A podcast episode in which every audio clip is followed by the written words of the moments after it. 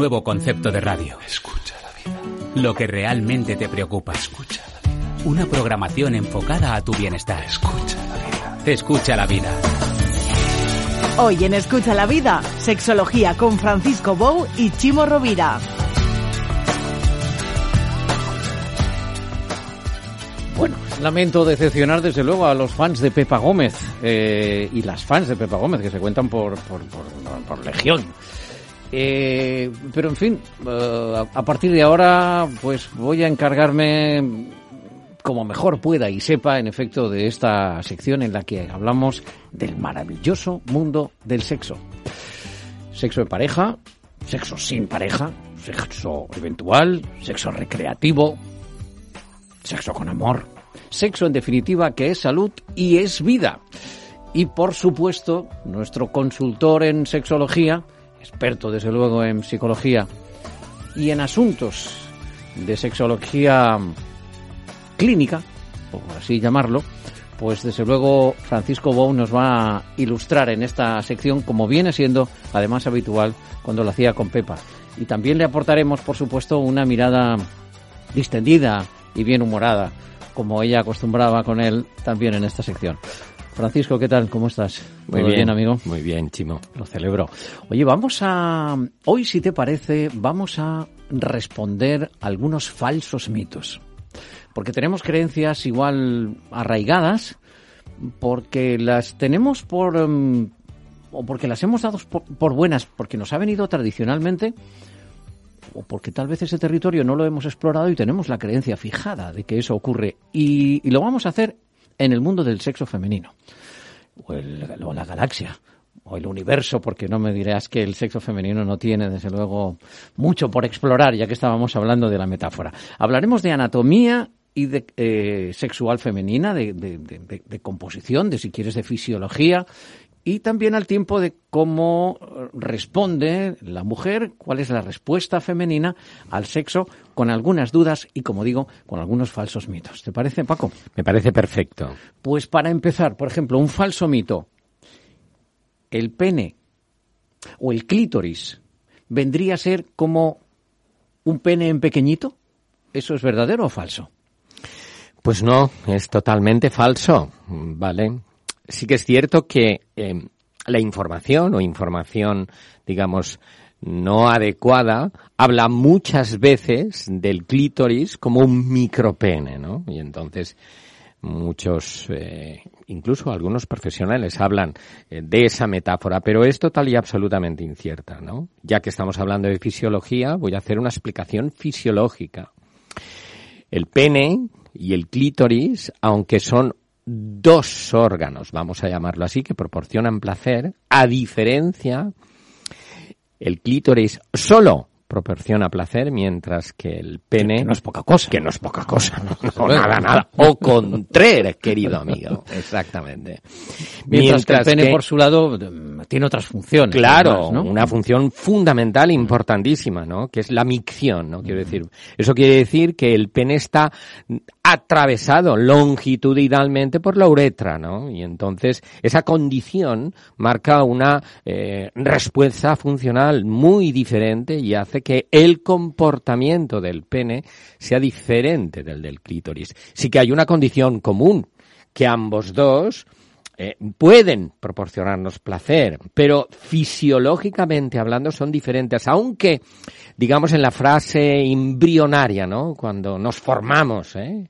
Eh, las dos salen del mismo sitio, ¿no? Esos dos miembros. Hay unas capas, ¿no? Que es el ectodermo, el mesodermo y el endodermo, y de ahí salen dos estas es- dos estructuras, ¿no? Que son diferenciadas. Lo que ocurre que el pene evoluciona no solamente como un mm, eh, órgano de placer, sino también como un órgano de eh, micción. Y no es así en el caso del clítoris. El clítoris está especializado, fíjate, ¿no? Qué bonito, ¿no? Qué maravillosa especialización, Exactamente, lado, ¿no? Para las mujeres. Para las Entonces mujeres, está... bueno, y para nosotros también. Y para porque nosotros proporcionar también. placer a la mujer. Efectivamente, Chimo. luego. Creo que ese, Entonces- ese aspecto también en común ha podido dar lugar a esta, bueno, pues este falso mito de Eso que es. pene y clítoris tienen, desde luego, muchas cosas en común o pudieran ser lo mismo. O el clítoris es un pene en pequeñito.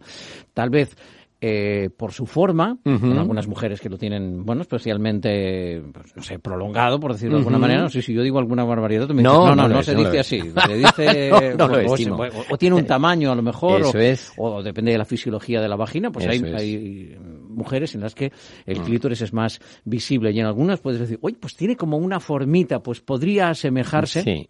Y luego tiene otro asunto en común, como tú has mencionado muy bien. es. Cuando hablamos de sexo oral, Correcto. claro, en las dos direcciones, Eso estamos es. hablando, en efecto, de estimular Eso es. oral o como se fuere, Eso es. eh, ambos eh, órganos que tienen esa característica sexual. Pero, desde luego, la única similitud sería digamos, su origen, su procedencia, por así Eso decirlo, ¿no? y también que son órganos de, de placer. Por tanto, mm, podríamos decir, es también un falso mito este que dice que la masturbación podría hacer que el clítoris, ya que estábamos hablando del tamaño, y en unos casos el tamaño podría asemejarse, digamos, clítoris y el pene. em, ¿La masturbación podría producir un aumento del clítoris? ¿Esto es posible, Paco? No, tampoco es eh, cierto. Quiero decir, sí que es cierto, evidentemente, que durante una interacción sexual, ¿eh? por un proceso de irrigación, cuando nosotros manipulamos el clítoris, este se irriga y en ese proceso de irrigarse aumenta de tamaño, ¿no? Eh, como aumenta de tamaño el pene, como aumenta o cambia de tamaño algunas estructuras fisiológicas en la mujer y en el hombre, ¿de acuerdo? Pero esto no significa que la masturbación o, en un momento determinado, la manipulación termine haciendo que el clítoris crezca. Eso es total y absolutamente falso. Aumenta de tamaño de forma puntual y temporal por el aumento de la vasodilatación, de la irrigación, ¿vale? Pero Fruto luego de la vuelve excitación sexual Claro, también, ¿no? efectivamente. Pero luego vuelve a su tamaño habitual, aunque como tú bien dices, ¿vale? Hay diferencias de tamaños en em, en los clítoris, pero diferencias no grandes, quiero decir, son diferencias pequeñas. ¿Por qué? Porque existen razas, porque existen alturas, porque existen, existen complexiones y los formatos vaginales están en concordancia habitualmente con el formato, ¿no? Del ser que ostenta esa vagina, ¿no? Quiero decir. Y entonces sí que existen, pero las diferencias son nimias, son pequeñas diferencias que hacen que los clítoris fisiológicas sean, fisiológicamente hablando sean prácticamente idénticos, pero que sí que hayan pequeñas, ¿no? Variaciones que tengan que tengan que ver con la estructura fisiológica de la persona. Como ocurre en el varón también, Claro, ¿no? Luego, por, otro lado. Eso es. Eh, ¿Podríamos aplicar también eh, este razonamiento al hombre? Es decir, la masturbación no produce en ningún caso un aumento del tamaño. No, claro que no. Lo produce por la excitación. Correcto. Se produce exactamente por lo mismo, ¿no? Se produce por una vasodilatación. Es decir, en el caso del pene, el pene tiene tres estructuras, ¿no? Que es un cuerpo esponjoso, ¿vale? Y dos cuerpos cavernosos. Y estas estructuras se llenan de sangre. Y eso es lo que produce el aumento, ¿no? La erección que se conoce habitualmente. Y ese aumento, ¿vale? Hace que de forma puntual el pene aumente de tamaño, pero luego regresa, ¿no? No regresa, no regresa de forma inmediata, porque se tiene que hacer, se tiene que producir un efecto eh, diferencial. Primero es una vasodilatación, ¿vale? Tiene que ir sangre arterial al pene. Y tiene que haber una vasoconstricción, la sangre se tiene que quedar, ¿vale? Vasoconstricción venosa, y entonces la sangre se queda. Si no es así, la sangre va, pero conforme va, vuelve, y entonces... no, no podemos mantener la erección. Claro, Vale, y, vale. pero eso se produce luego de forma paulatina. Digamos que cuando eh, todas esas eh, masas eh, van decreciendo, pues la sangre va abandonando poco a poco y entonces se produce una vuelta al tamaño normal. Cuando el asunto ha cumplido Cuando su el función, pues lógicamente vuelve todo, digamos, Vuelve todo a su, sitio, no de forma inmediata, sino a través de un proceso más o menos lento. Eh, es correcto que yo afirme, existen dos clases de orgasmos, ya que estamos hablando del clítoris. Existiría el orgasmo clitoriano. No sé si tiene otra, otra acepción, y el orgasmo vaginal. ¿Son distintos estos, eh, estos orgasmos? ¿Esto es verdadero o falso? Eh, a ver, esto es un mito, ¿vale? Y un mito que ha llevado a muchos problemas a muchas mujeres y a muchos hombres, ¿no? Que están empecinados en... Si es que dicen, hay- mujeres que dicen, no, yo soy más clitoridia, no, yo, soy, más, vaginal, ¿no? No, eso no es cierto. Quiero decir, a ver, los orgasmos, esto lo tengo que ampliar un poco, ¿no? Vamos a hablar en términos fisiológicos, Vale, primero. muy bien. ¿Vale? En términos fisiológicos, todos los orgasmos se producen por una fricción en esa zona, ¿no? El clítoris, ¿vale? Y a través de ese proceso de fricción y estimulación se produce el orgasmo, ¿de acuerdo? Por lo tanto, todos los orgasmos son iguales, orgasmos y punto, o como mucho orgasmo clitoriano, pero eh, no existe el orgasmo Todos vaginal. proceden del clítoris, entonces. Correcto. Vale. No existe Vale. el orgasmo vaginal, eh, dicho así. Fisiológicamente hablando. Fisiológicamente hablando, No. no. Pero luego entramos en los esquemas cognitivos, ¿no? ¿Eh? Que voy a poner un ejemplo, ¿no? Hay hombres que eh, les excita mucho unos grandes pechos, ¿no? Y hay hombres que no. Pero si tú me dices, eh, las mujeres de grandes pechos eh, sienten más excitación cuando son estimuladas, eh, no.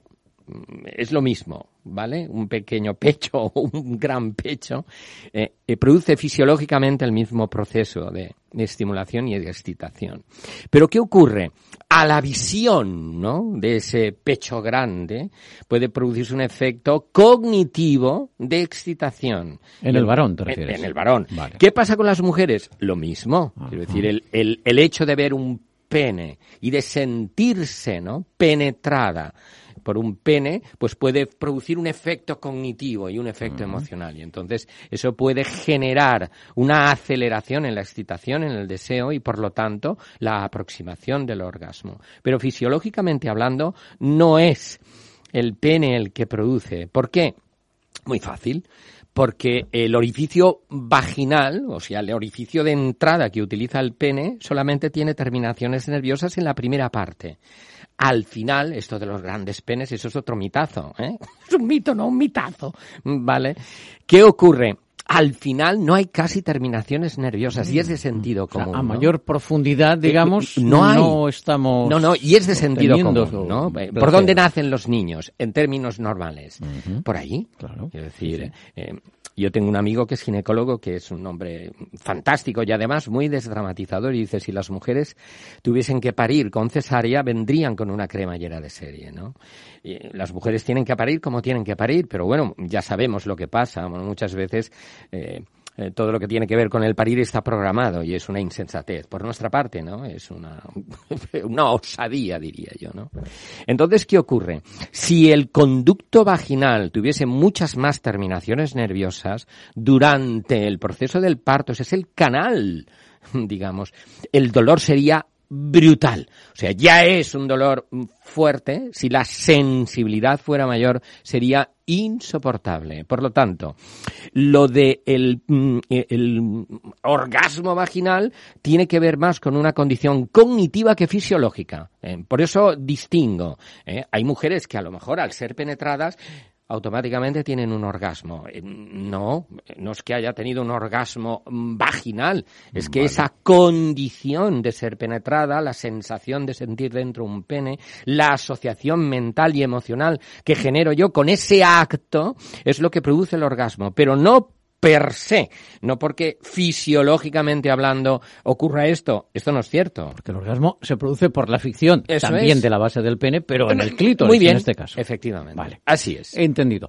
Y existen eh, mujeres eh, a las que la penetración no les agrada especialmente dentro Claro. del acto sexual y se sienten más cómodas o más proclives o es más fácil llegar al, al orgasmo es. a través del, del sexo oral estimulando el clítoris. Correcto. Oiga, tan válido una cosa como otra. Sí, ¿no? sí, efectivamente. Mientras en la pareja haya buena Eso armonía en este sentido y es, no bueno, eso es. tenga deseo de la penetración, Claro, algo por que eso para ella puede ser eh, incómodo. Digamos lo que nosotros hacemos es muy importante, la desmitificación. Quiero decir, si, am- si alguien, un hombre, una mujer, eh, condiciona la respuesta sexual del orgasmo a el- la penetración, pues estamos fastidiados, ¿no? ¿Por qué?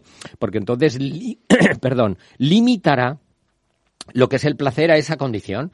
Y además es una condición incierta porque dirá mm, ¿por qué mi amiga cuando me cuenta no que es estimulada manualmente o como tú has dicho a través del sexo oral en esa zona el clítoris siente tanto placer y yo cuando soy penetrada no pues ya lo sabe usted porque mm, más allá de su intención sus deseos sus estereotipos arquetipos pues eh, fisiológicamente las cosas son como son y es lo que hay. Entonces qué con tiene tiene que. Claro, ¿qué tiene que hacer manera. usted? Pues bueno, lo que tiene que hacer es desprenderse en la medida de posible, ¿no? De esos arquetipos y estereotipos y probablemente sentirá el placer con mucha más intensidad. Por tanto, no hay dos tipos de orgasmos. No, hay orgasmo clitoriano y orgasmo vaginal. Todos son clitorianos de Eso una es u otra manera. ¿no? fisiológicamente. Fisiológicamente. Eso es. ¿Habría una tercera clase de orgasmo, Paco. Bau? ¿El orgasmo fingido?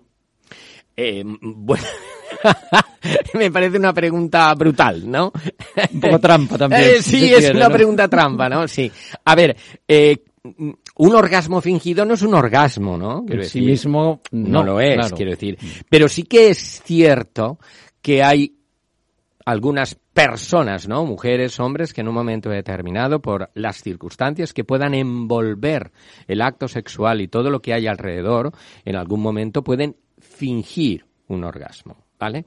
Pero yo diría que si alguien es una persona eh, observadora y está capacitada en lo que podríamos llamar la lectura de la respuesta fisiológica, por eso hacemos estas cosas así, tanto en el hombre como en la mujer, probablemente se dará cuenta de que este orgasmo eh, no es real, ¿no? ¿Por qué? Porque una mujer puede fingir un orgasmo, ¿no? A través de una serie de comportamientos relacionados con el sonido, por ejemplo, eh, gritos, Gemidos, eh, gemidos, evidentemente, muy etcétera, bien, ¿no? eh, a- a- a movimientos de índole compulsivo, pero eh, cada vez que se produce un orgasmo en una mujer se producen cambios que son total y absolutamente observables y mensurables. Ajá. Esto es muy Entonces importante. podemos saber si nuestra pareja Eso es. ha fingido un orgasmo. Cosa es que Correcto. luego nosotros eso Es- lo llevemos a, bueno, al eso, territorio. correcto, eso ya es otra cuestión, ¿no? Pero ¿cómo podemos detectar que nuestra pareja ha fingido un orgasmo? Bueno, pues eh, fisiológicamente hablando, cuando una mujer tiene unas- un orgasmo se producen cambios importantes, ¿vale? Primer cambio, ¿no? Las pupilas se dilatan, ¿eh? Ah, pero es que claro, como queda un poco mal ¿eh? Hombre, acercarte y mirarle. Depende en Perdona, qué cariño. posición estemos, ¿no? Claro, es decir, si estamos cara a cara, sí que lo veremos. Se Claro, produce un, claro. un- un- un- en- una gestualidad ¿eh? en la cara, ¿no? Esto es un rictus, vamos a llamarlo así, ¿no? También cambian el formato de los pechos. Si ha tenido un orgasmo real, la pupila estará dilatada. Eso es. Vale. También, Más grande. Más grande. La pupila estará más grande. ¿no? Si la pupila está pequeña, Eh, andamos mal. caballeros, desco- Sí, desconfíen. ya, eh, desconfíen, Desconfíen. efectivamente, ¿no? Es que soy fotosensible, no, No, al lugar. no al lugar. Por eso yo muchas veces digo que es muy importante tener relaciones sexuales con las luces encendidas, no por detectar el fraude, Pudiera que parecer. también, que también, sino porque la capacidad del ser humano para leer al otro, ¿no? Como un mapa, ¿no? De expresión nos permite tener eh, vamos a llamarlo así, no pistas, ¿no? Para saber qué hacer, cómo hacerlo, y esto es muy importante, ¿no? Entonces se produce un cambio en la gestualidad, una dilatación pupilar es muy importante, producida porque estamos segregando, ¿no? Hormonas, eh, una cosa que nosotros llamamos opiáceos internos, ¿no? Endorfinas, betaendorfinas, encefalinas, también eh, las endolaminas, ¿no? La serotonina famosa, ¿no? Bueno, Caray, lo que hace un orgasmo, ¿eh? Claro. Lo que segrega. la, claro, oxitocina, prolactina, amor, las drogas del amor, Qué ¿no? bonito. Claro, ¿eh? entonces, por eso tener relaciones sexuales tiene efectos muy, muy beneficiosos para la salud. No, no solamente para la salud cardiovascular, ¿vale? Sino también para la salud. Incluso en las últimas investigaciones hablan de la importancia de la utilización del sexo en el envejecimiento, retrasar el envejecimiento. Quiero decir, aquí hay mucho para hablar. Que las propiedades de la- la- Eh, una sexualidad Eh, claro, fijaros, sí es importante, ¿no? Luego se producen cambios, ¿no? A nivel del pecho, ¿no? El pecho se eleva como en nosotros se elevan los testículos y de tamaño. Nosotros los, testículos aumentan de tamaño. En las mujeres el pecho también se eleva y aumenta de tamaño. Y luego alrededor de la aureola y el pezón se produce un cambio importante también. Hay aureolas que se expanden, cambian de color y los pezones habi- habitualmente eh, mm, se ponen más erectos, ¿no? Bien, luego a nivel muscular se producen cambios importantes y esos cambios tienen que ver, digamos, con la tensión. Se están liberando ciertas sustancias que hacen que a nivel muscular se produzcan cambios muy importantes, sobre todo en extremidades. En la parte, digamos, en el tren inferior se producen grandes cambios. Toda la zona alrededor del glúteo también es muy importante, se producen cambios. Alrededor del ano y el perineo también. El perineo cambia de tamaño y el ano cambia Complicado, tamaño. tal vez de observar, Claro. pero bueno, también, Claro, también pero se produce, digamos, como un, como, un, como un impacto, como un impulso en lo que se llama el suelo pélvico, ¿vale? Que es la zona muscular que está justo detrás del perineo, ¿no? Y evidentemente lo que es la vagina también, ¿eh? la vulva, esto sería lo correcto, ¿no? Hablar de vulva, que es la parte exterior. Cambia de color y los labios menores y mayores cambian de tamaño, color y tamaño. Con lo cual, si uno observa todas estas cosas, eh, se dará cuenta. Es igual como nosotros en el hombre. Lo que pasa que a nosotros se nos ve más el plumero, chimo, quiero decir. Nosotros podemos decir, cariño, ¿cómo me pones? Y si aquello está vamos a llamarlo así, de capa caída, pues dirá, pues no se te nota, Cari, ¿vale? Y en el orgasmo ni digamos. Eh, no di- ni digamos, efectivamente, ¿vale? Entonces sí que hay cambios reales que se pueden se observar. pueden observar y se pueden detectar. Correcto. Eh, ¿La mujer puede llegar a eyacular? Eh, es decir, el, el orgasmo lo podemos, mm, desde luego, percibir y sentir. Nos ha dado, desde luego, Paco, algunas de las claves para que observen en clave de confianza, caballeros, con su pareja, desde luego. No en clave Claro. de desconfianza siempre No. será mejor. No Pero bueno. a la manera que existe la eyaculación masculina. ¿habría en algunas mujeres o en algunas clases de orgasmo eyaculación femenina? Sí, también, ¿vale? Digamos que eh, la eyaculación es diferente, ¿eh? Quiero decir que no piensen ustedes que el efecto se produce exactamente igual que nosotros, ¿vale? ¿Por qué? Ya lo hemos hablado antes, ¿no? Porque eh, las estructuras en el hombre y en la mujer son diferentes y se producen eh, esta condición, que no es una condición necesaria y que se produce además en todas las mujeres y mucho menos en todas las interacciones sexuales y tampoco es una manifestación de placer, quiero decir, no hay una correlación entre eyaculación femenina y mayor placer. Esto también es un mito, es absurdo. Pero eh, fíjense qué cosa más curiosa, ¿no? Y esto demuestra la diferencia entre el clítoris y el pene. Cuando nosotros eyaculamos, eyaculamos desde el pene, por la uretra. Vale. Las mujeres también eyaculan desde la uretra, no desde el clítoris, claro. Y entonces, en la uretra hay un supuesto punto, el famoso punto G, ¿vale?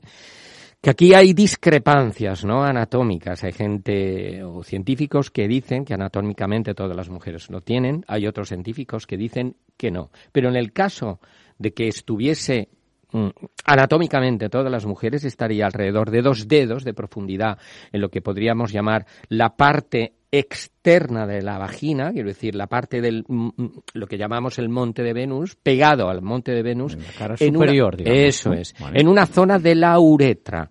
¿vale? Que mediría entre 3 milímetros aproximadamente. Es como un botoncito.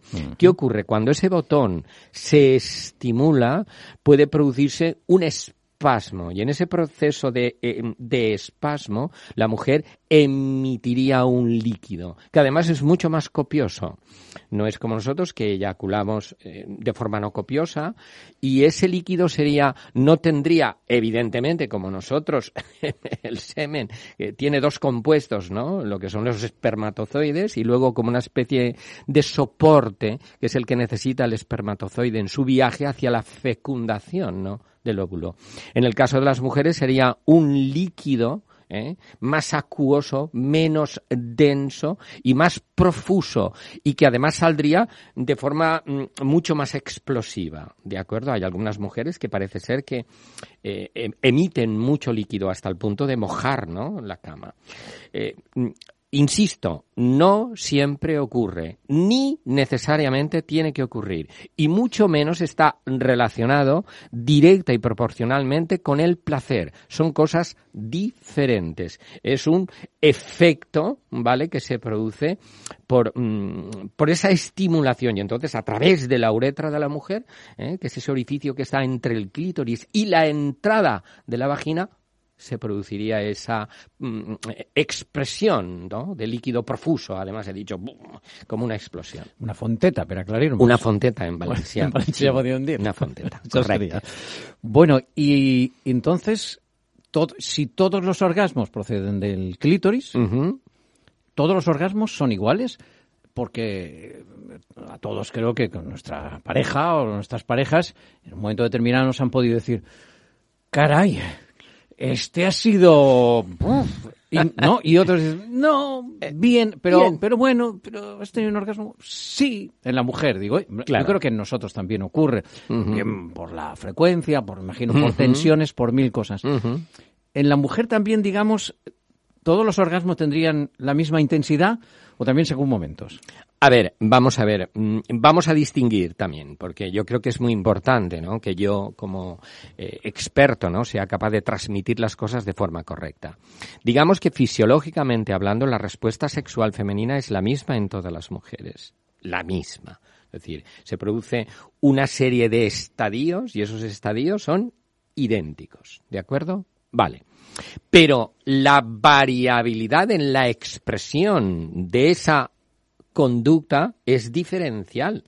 ¿Y qué depende? Bueno, depende de factores internos, educativos, psicológicos, culturales, el entorno, el ambiente, hasta factores que tienen que ver con cuestiones eh, como la edad, ¿no? El nivel de estrógenos y andrógenos, incluso circunstanciales, la fatiga, el estrés y la interacción, ¿vale? Quiero decir, lo que ha ocurrido durante la interacción. Por lo tanto, aunque la respuesta fisiológica femenina es la misma, ¿vale? Las variaciones o la variabilidad es individual, que esto es muy importante. Por lo tanto, si alguien, un hombre o una mujer, buscan siempre la misma respuesta, cometen un grave error. Y si además la evalúan, cometen más error todavía. ¿Por qué?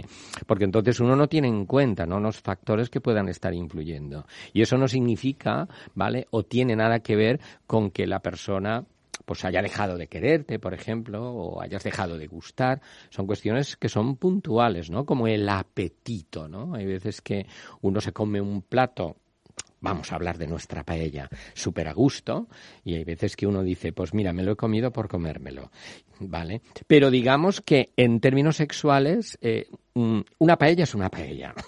Siempre. Y entiendo también que en el, eh, igual que en el orgasmo masculino nos ocurre, eh, también a ellas y por lo que, bueno, bueno, a lo largo de este tiempo yo he podido también constatar, oiga, por supuesto, con mi señora siempre, desde luego. Pero digo, ¿cómo se ríe? Digo, eh, el, el- que el orgasmo sea más intenso o menos intenso no significa que sea un orgasmo diferente. Eso es. Y por otro lado, entiendo que el orgasmo intenso no tiene exactamente que ver con el hecho fisiológico. No, de mayor eso es, cantidad, puede tener y tiene, entiendo que ver pues con el momento. Correcto. ¿no? Y Digamos, con, muchos Con, factores. todo el, con el conjunto de la relación Eso es. Que dices, bueno, El entorno- desde el antes hasta el después. Correcto, el entorno, la emocionalidad, las condiciones que engloban, eh, digamos, el, el acto en sí y evidentemente el partener, ¿no? Y las habilidades del partener y tu estado emocional, incluso el arquetipo, quiero decir, si tú ves a un hombre muy atractivo y por lo tanto muy atrayente, seguramente te sentirás. Pero yo lo que quiero dejar claro que son dos cosas diferentes. Una cosa es el constructo mental que nosotros añadimos al orgasmo, o sea, el- la etiqueta significativa, y otra cosa es el comportamiento fisiológico o respuesta fisiológica. Son dos cosas diferentes. La respuesta fisiológica es la misma, ¿vale? Pero como significativamente las personas somos diferentes, añadimos significados diferentes a las condiciones y por lo tanto las respuestas serán diferentes. Has hablado como elemento también diferenciador de, la intensidad del orgasmo, de las habilidades, Eh, en efecto, del, del- del amante. También es. trataremos, desde luego, en este espacio de implementar, ¿por qué no?, algunas de estas, algunas Sí. de estas habilidades. Así tiene que ser. Por ejemplo, mi mujer si yo digo, mi mujer es multiorgásmica, Mm, y lo digo interesante. Eh, no, no, no, no es una afirmación que yo haga, ¿eh? No, no, Sí. yo no, no voy a mostrar aquí mis asuntos personales. eh, Sí. Si procede también, pero bueno. Eh, alguien que pueda decir, bueno, ¿o existe la mujer multiorgásmica? Sería. A ver, ¿existe el, el orgasmo mm, repetido Claro. en, en- en el mismo acto sexual? Me gusta que me hagas esta pregunta, ¿no? Porque aquí también hay mucho mito, ¿no? Y hay mucha información, ¿vale? Eh, las mujeres, todas, insisto, tienen la posibilidad de ser multiorgásmicas. ¿Por qué? Volvemos a la fisiológica, ¿no? Porque la estructura fisiológica del orgasmo en la mujer le permite, ¿vale? A diferencia de nosotros, que tenemos una cosa que se llama el período refractario, mantenerse en una situación donde la eh, eh, encontrar un nuevo orgasmo es muy fácil, ¿no? Por en excitación. Si nosotros eh, mantenemos a una mujer en un alto grado de excitación después de tener un orgasmo, seguimos estimulando o sigue estimulándose, volverá a tener uno y otro y otro. Cosa que no nos puede pasar a nosotros, nunca. Además, si una mujer, digamos, eh, empieza a ser multiorgásmica, a partir de ese momento aumentan las probabilidades de que su respuesta orgásmica, fisiológicamente hablando, sea multiorgásmica, ¿no? Porque el cerebro aprende rápidamente y entonces dice, esto está muy bien, ¿vale? Quiero sentir A ver si este esto". muchacho continúa. y Correcto. Y si no orgasmo. continúo yo, no pasa. Si el Ay, si muchacho se para, de- de- querido, eh, bueno, tú te has parado, pero yo estoy en un momento donde me apetece más. Muy Con lo bien. cual, yo puedo seguir, ¿no? Estimulándome. Por lo Muy tanto, si las mujeres dentro de esa fase próxima al orgasmo, después de haber tenido un orgasmo, continúan en ese estado excitatorio, siguen teniendo orgasmos. O sea, no solo es que existe, sino que todas tenéis Pueden, el pueden. potencial Eso es. eh, de poder experimentar el multiorgasmo. Maravilloso. Todo es cuestión de ponerse. Todo en es cuestión efecto, de ponerse. Seguimos poniéndonos en asuntos de sexo. En un minuto. Ay, no sé, chica. Hay algo en él que me vuelve loca. ¿Será por su seguridad? ¿Porque es tan atractivo? ¿Por su conciencia ecológica? ¿O porque es un friki de la tecnología? Ay, es tan completo. Yo creo que me lo compro. Nuevo San John Tivoli, el sub que enamora, ahora con descuentos inigualables. Descúbrelos en sanjon.es. Tivoli, I love it. Aprovecha ahora los descuentos en toda la gama Tivoli. Aquamotor, único concesionario San en Valencia y provincia. Avenida del Puerto 183 y Tres Forques 67. ¿Quieres lo mejor para tu mascota? En el Hospital Veterinario Benipiscar disponen de los últimos avances científicos y tecnológicos. Apoyan a otras clínicas veterinarias en la resolución de patologías que no pueden realizar. Son banco de sangre oficial y centro de referencia en rehabilitación. Y por supuesto, urgencias 24 horas los 365 días del año. En el Hospital Veterinario Benipiscar tienen un compromiso con los resultados. Hospital Veterinario Benipiscar, Avenida Constitución 68, Valencia. Seguimos hablando de sexualidad, de sexología, con nuestro amigo Paco Bou, experto, desde luego, en psicología, en patologías eh, clínicas y también en sexología.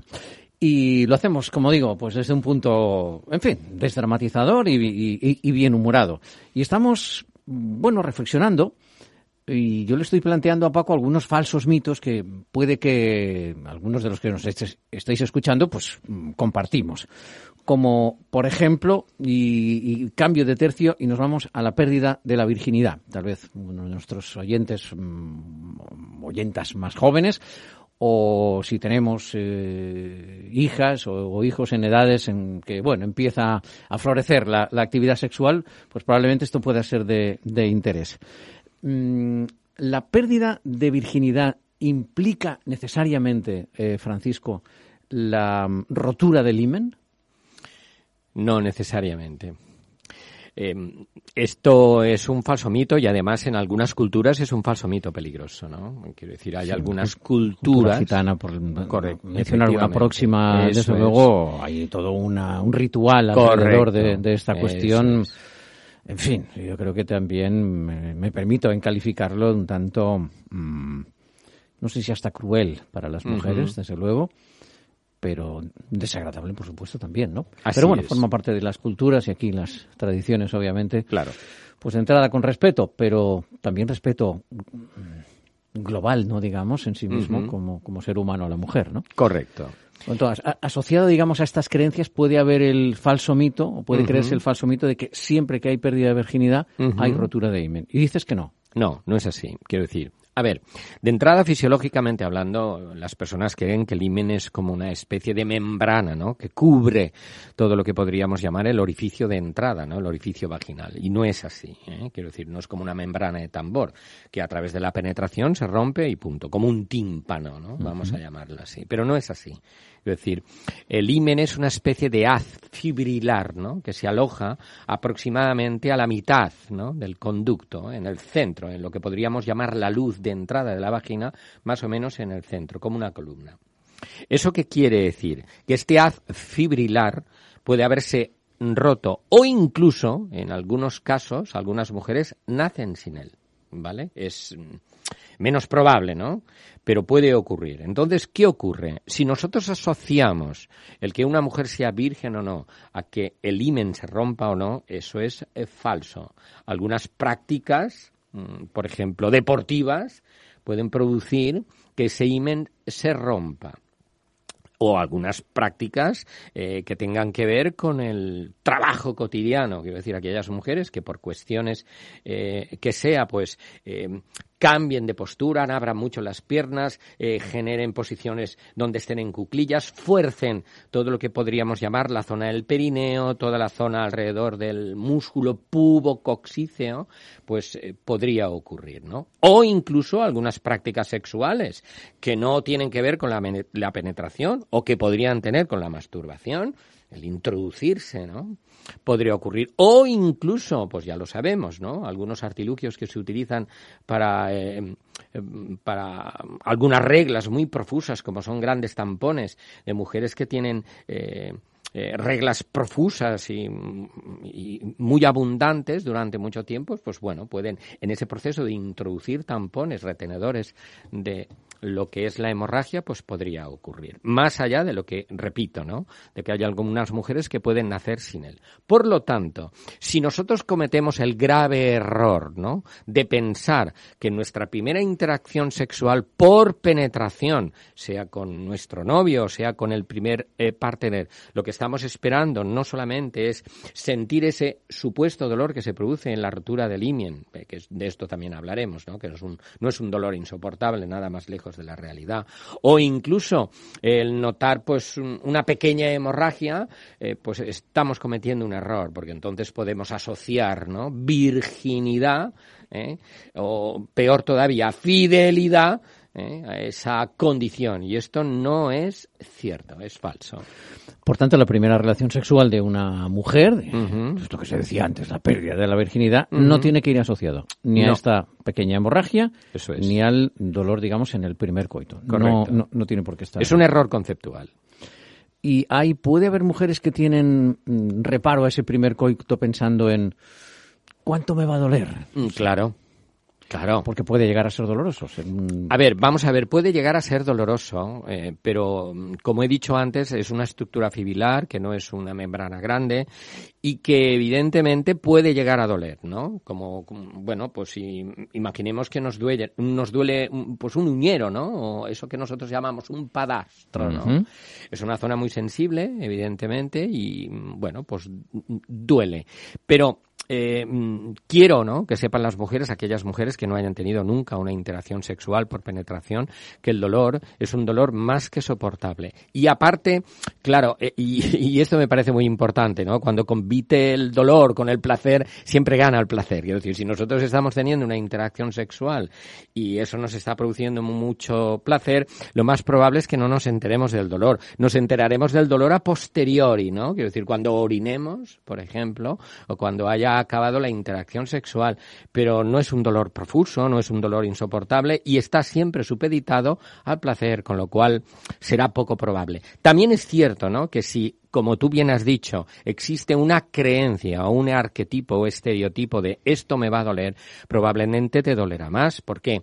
Porque vas a hacer un ejercicio de contención. Entonces no vas a permitir ¿no? que se produzca un acoplamiento de toda esta zona, la zona vulvar y vaginal, alrededor de la interacción y el pene. Vas a estar en tensión. Y esta zona se tensa también. Quiero decir, esta, esta zona está anexionada a nuestro cuerpo. Por lo tanto, cualquier condición de tensión hace que nuestro conducto vaginal se tense también y por lo tanto el orificio o la luz es menor. Por lo tanto la penetración será más dolorosa, indudablemente. Entonces, ¿qué es lo que tengo que hacer? Dejarme llevar, empezar a sentir, sentir el placer y seguramente en ese proceso de dejarme llevar, empezar a sentir y sentir el placer, el dolor será nimio, ¿no? Y entonces eh, desaparecerá, no lo notaré. Existe ese, ese mito también de que ese primer coito es especialmente eh, placentero para el varón. ¿Puede serlo? O, eh, digamos, es una también otra creencia extendida de, que... a ver, aquella idea de... este, o este término que me parece absolutamente patriarcal y muy Sí. machista de la desfloración. ¿no? Sí. Mm, ¿Hay, hay de- algo de falso mito también en esto? Claro, eh, a ver, a mí me parece, la experiencia a mí me dice precisamente todo lo contrario, ¿no? Quiero decir, yo he tenido, eh, y de esto pues podemos hablar, podemos introducirlo, ¿no? Yo he tenido mujeres que me han contado que la noche eh, de bodas, ¿no? Ha sido terrible, ¿no? Porque se ha producido una especie de, eso que se llama la cistitis, ¿no? De la noche de boda, que realmente no es una cistitis, ahora lo explicaremos, ¿no? Nos introduciremos mejor en este asunto, ¿no? Pero, em, cuando nosotros tenemos una interacción sexual, ¿vale? La primera interacción sexual suelen ser interacciones eh, sexuales burdas. ¿Por qué?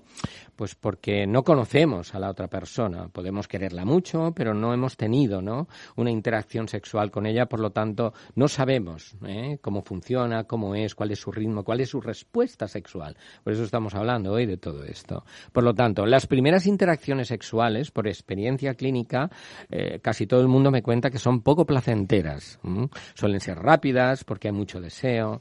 eh, suelen ser rápidas también porque hay eh, se producen en lugares mm, peculiares, vamos a llamarlo así. De aquí te pillo, aquí te mato, ¿no? Esto que se dice vulgarmente.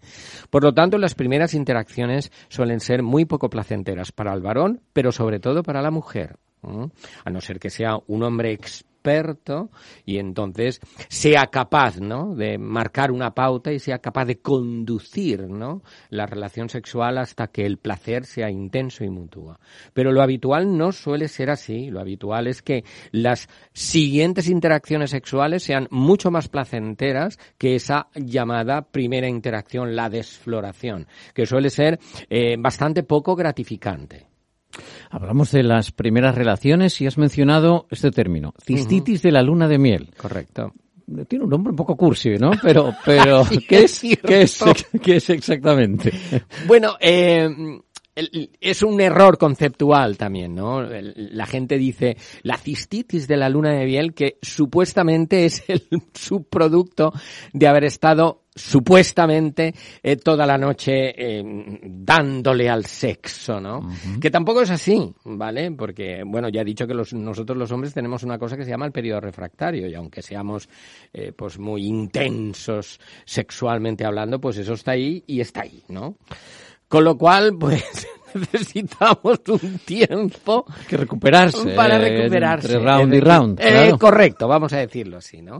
Pero sí que es cierto que la gente piensa que producto de la interacción se produce un efecto de inflamación, ¿no? Sobre la uretra de la mujer y esto es un error. Primero porque la cistitis, eh, las cistitis siempre son de origen bacteriano, ¿no? Es decir, ya no ser que la persona con la que has tenido la interacción, pues en ese momento, pero sería mucho pedir, ¿no? Que te lo pegara y se manifestara de inmediato. Eh, las cistitis son una infección y una inflamación provocado por una infección y el dolor está asociado a la infección y a la inflamación que suele ser bacteriana habitualmente. Lo que sí que ocurre es que si durante la interacción sexual, digamos por el formato del pene, por eh, las interacciones que hemos tenido, por las posturas, hemos presionado la uretra de eh, la mujer, pues eh, se producirá un efecto de molestia. ¿Por qué? Pues porque se produce una pequeña irritación. Pero esto desaparece. Quiero decir, ¿qué ocurre? Si hay una pequeña irritación y la mujer orina, ¿vale? Le escocerá. Y entonces uno piensa, la cistitis, ¿no? Pero no, es falso.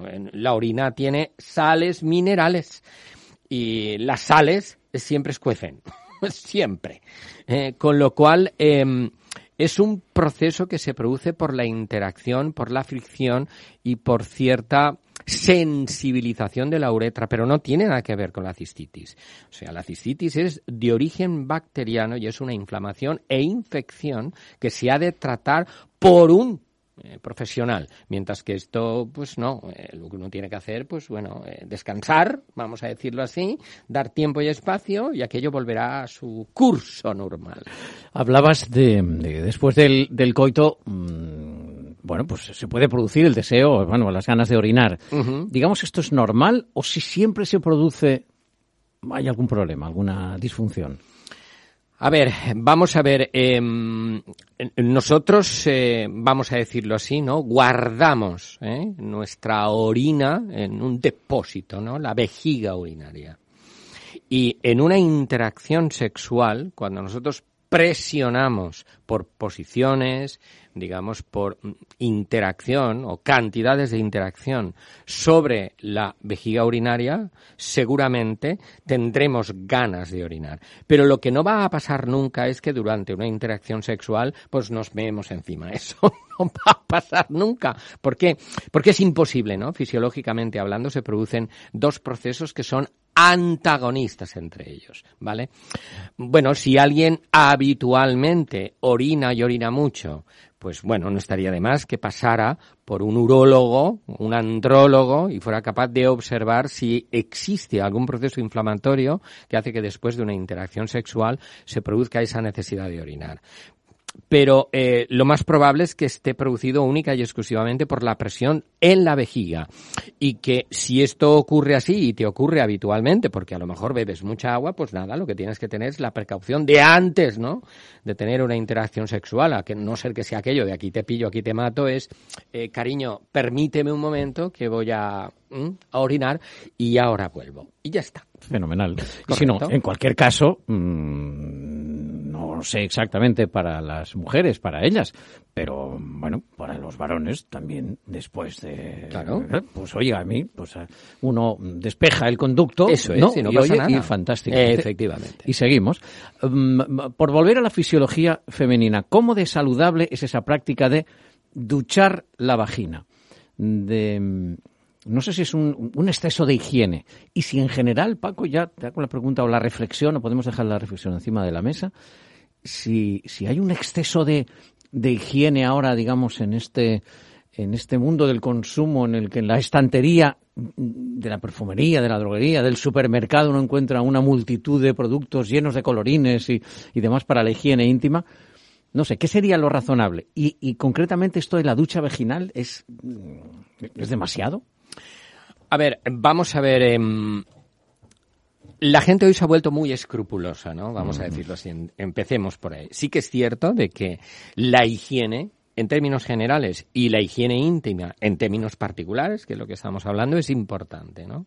Pero claro, si somos demasiado escrupulosos y lo que queremos es eh, oler bien y que todo nos huela bien. Es una asepsia un tanto exagerada, ¿no? Eh, Exacto. ¿Por qué? Bueno, pues porque eh, no podemos olvidar, ¿no? Que la vagina y la vulva no solamente es una eh, eh, fisiológicamente hablando, una estructura de placer sexual y de interacción sexual, sino que además sirve para la micción, ¿no? Por lo tanto, bueno, pues eh, miccionamos y lo que no vamos a hacer es cada vez que miccionamos, pues eh, entrar en una especie de autoclave, ¿vale? Y hacer una desinfección como si estuviésemos en la entrada de Chernobyl. Es una barbaridad, porque lo mismo digo, digamos, eh, cuando nosotros defecamos. ¿Por qué un exceso en este caso sería contraproducente? Pues muy sencillo.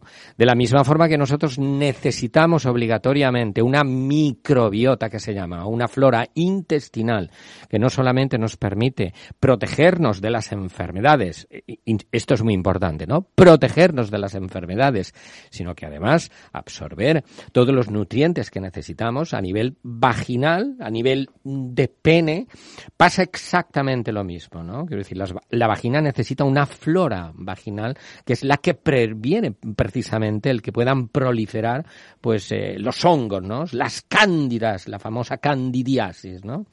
¿Qué ocurre? Si nosotros hacemos un ejercicio excesivo, yo diría obsesivo, a la hora de eh, lavarnos y hacer pues duchas vaginales, pues cometeremos un grave error. ¿Por qué? Porque lo que estamos provocando es el efecto contrario, ¿no? Es contraproducente. Lo que vamos a hacer es eliminar no solamente los malos gérmenes, sino los buenos gérmenes, aquellos que nos protegen contra, por ejemplo, los hongos. Y entonces, ¿qué ocurre? Eh, es un lugar cerrado, es un lugar que además en las mujeres jóvenes produce un efecto de humedad inherente y propio a lo que podríamos llamar la salud vaginal. Y entonces, ¿qué ocurre? Eh, si nosotros estamos desprovistos de esas eh, bacterias buenas que nos protegen, eh, cometeremos un grave error, porque a partir de ese momento estamos generando una condición perfecta mm, para cultivar hongos. hongos malos, ¿no? Esto es muy importante. Por lo tanto, total y absolutamente descartado. ¿Qué tiene que hacer uno? Bueno, pues ante una situación de interacción, si durante todo el día pues ha estado sudando, pues bueno, tiene que tener, vamos a decirlo así, ¿no? La precaución de lavar un poco la zona, pues eh, sobre todo si mi interacción sexual pues se va a basar también en el sexo oral, ¿no?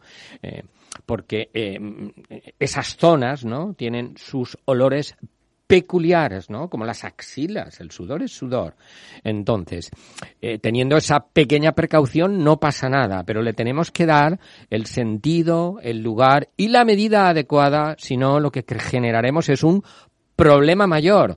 ¿Por qué? Si generamos una eh, infección por hongos, entonces el, eh, el olor, vamos a llamarlo así, se multiplica de forma exponencial. Estamos cometiendo un gravísimo error.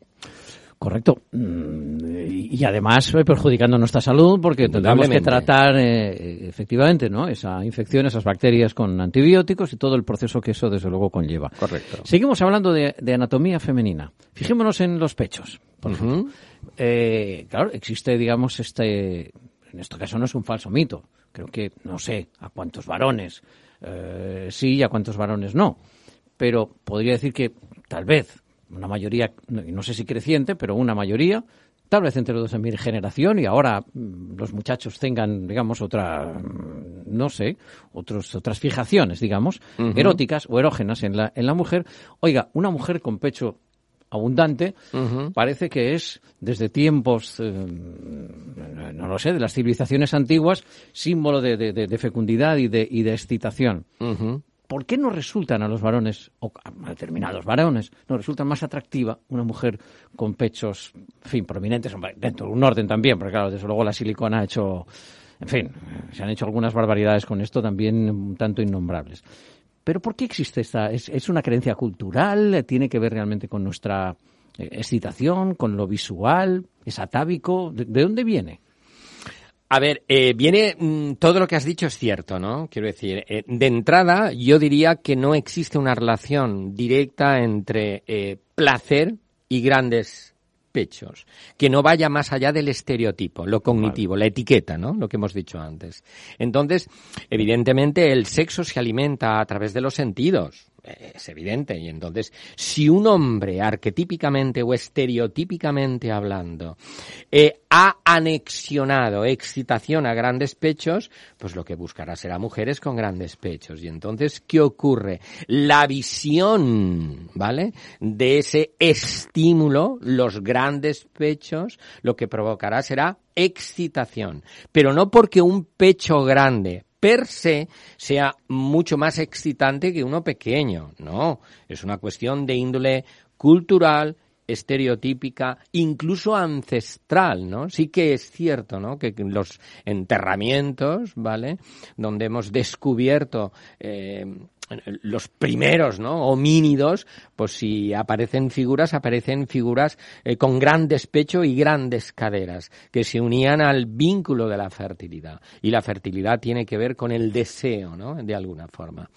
Pero mm, no tiene una relación directa y proporcional con el placer, quiero decir, eh, grandes pechos no significa que sea una condición eh, necesaria, ¿no? Para sentir placer, ni las mujeres ni no es una mujer más sensitiva no, o más mm, al contrario receptiva al placer no, necesariamente es una cuestión de índole estereotípico correcto de índole estereotípico única y exclusivamente. Por lo tanto como tú bien dices pues hay generaciones. También hay culturas no hay algunas culturas donde las mujeres con eh, pechos pequeños de acuerdo pues resultan mucho más excitantes ¿no? y a lo mejor lo que buscan son grandes nalgas por ejemplo no por lo tanto es una cuestión diferencial, pero no tiene que ver o no hay una correlación o relación directa y proporcional entre placer y grandes pechos. Esto es una cuestión total y absolutamente cognitiva, ¿vale? Cultural, un poco atávica y diferencial en base a eh, los individuos, aquellos individuos que se han orientado hacia los grandes pechos, por ejemplo, a través de la pornografía o a través de eh, mm, el ideal, pues seguramente buscarán eso. Pero no hay una relación directa y real entre eh, sensación de placer y grandes pechos. En este sentido, la cirugía ha hecho grandes avances. Correcto. Y en el caso de las mujeres y de la cirugía torácica, eso es. Notables, porque son visibles también, desde luego, los, efectos. Claro. Mm, ¿Por qué en ellas, o en determinado, no lo sé, estereotipo de, de, mujer, o durante un tiempo, hubo como esta opción, esta, decir, bueno, oye, me cuesta un dinero, pero voy a decirlo claro, voy a ponerme tetas. Esto se decía, y se sigue desde luego diciendo, que no es que vaya a ponerse más, porque sigue teniendo obviamente sus dos sí, bueno, hay, pero se los va. Hay gente que sí que lo hace, ¿no? Que tiene una patología, patología, ¿no? luego que sí. Y una, una, dismorfia o dismorfofobia. Todo el respeto para aquellas mujeres, obviamente, que, que, después de una intervención oncológica, por ejemplo, una, una mastectomía, mastectomía radical, por supuestísimo, o mujeres que, que, bueno, pues andaban acomplejadas tal vez por el tamaño de sus, de sus pechos. En ese sentido, positivo y no está generada aprobación, digamos, a, la cirugía en ese sentido, ¿no? Y por tu parte también, ¿lo ves? por mi parte también, evidentemente. Quiero decir, em, cuando las mujeres tienen una dismorfia, por ejemplo, en una mastectomía radical, las mastectomías radicales lo que hacen es em, eliminan, ¿no? Las glándulas mamarias y dejan un pecho mm, plano, ¿no? Varonil, ¿no? Solamente dejan, en el mejor de los casos, el pectoral.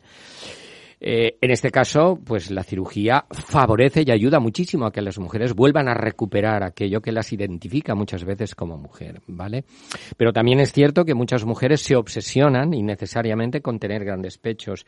Eh, los pechos no les va a producir mucho más placer, nada más lejos de la realidad. Esto es un error. Atraer a miradas. Y atraer a miradas y harán compañeros determinados. Pero, quiero decir, eh, los pechos grandes no producen, digamos, más sensación de placer, sí que producen una sensación personal de sentirse mejor y por lo tanto ser una mujer, vamos a decirlo así, ¿no? Mucho más atractiva. Pero no necesariamente tiene que ser así. También es cierto que los pechos no crecen si uno nos pasa por cirugía. No hay otro medio. No, no hay otro medio. Quiero decir, por ejemplo, algunos métodos hormonales hacen que los pechos aumenten un poquitín, pero un poquitín, ¿no? Y hacer un poco de ejercicio puede ayudarte, porque al aumentar o tonificar el pectoral seguramente el pecho pues eh, cambiará un poco de forma, pero si usted quiere, eh, pues si tiene una talla, una talla 85 y quiere calzar una 120 va a tener que pasar por cirugía seguramente. Por lo tanto, esto tiene que ser así, no hay opción.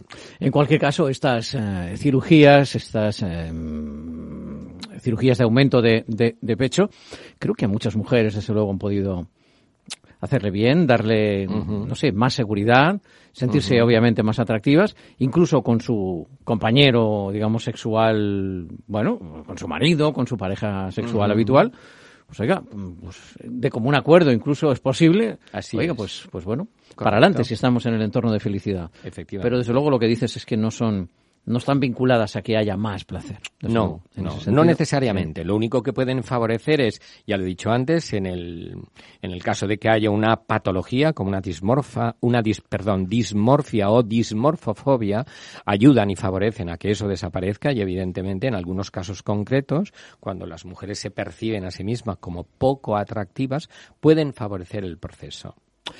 Hemos hablado hoy y profusamente de anatomía femenina, de respuesta sexual femenina y también nosotros los que vamos al lado. Bueno, y si desde luego la opción de la pareja de, de- de la mujer es también otra mujer, pues oiga, a disfrutar, que de eso se trata, de vivir la vida y de integrar el sexo en nuestra vida.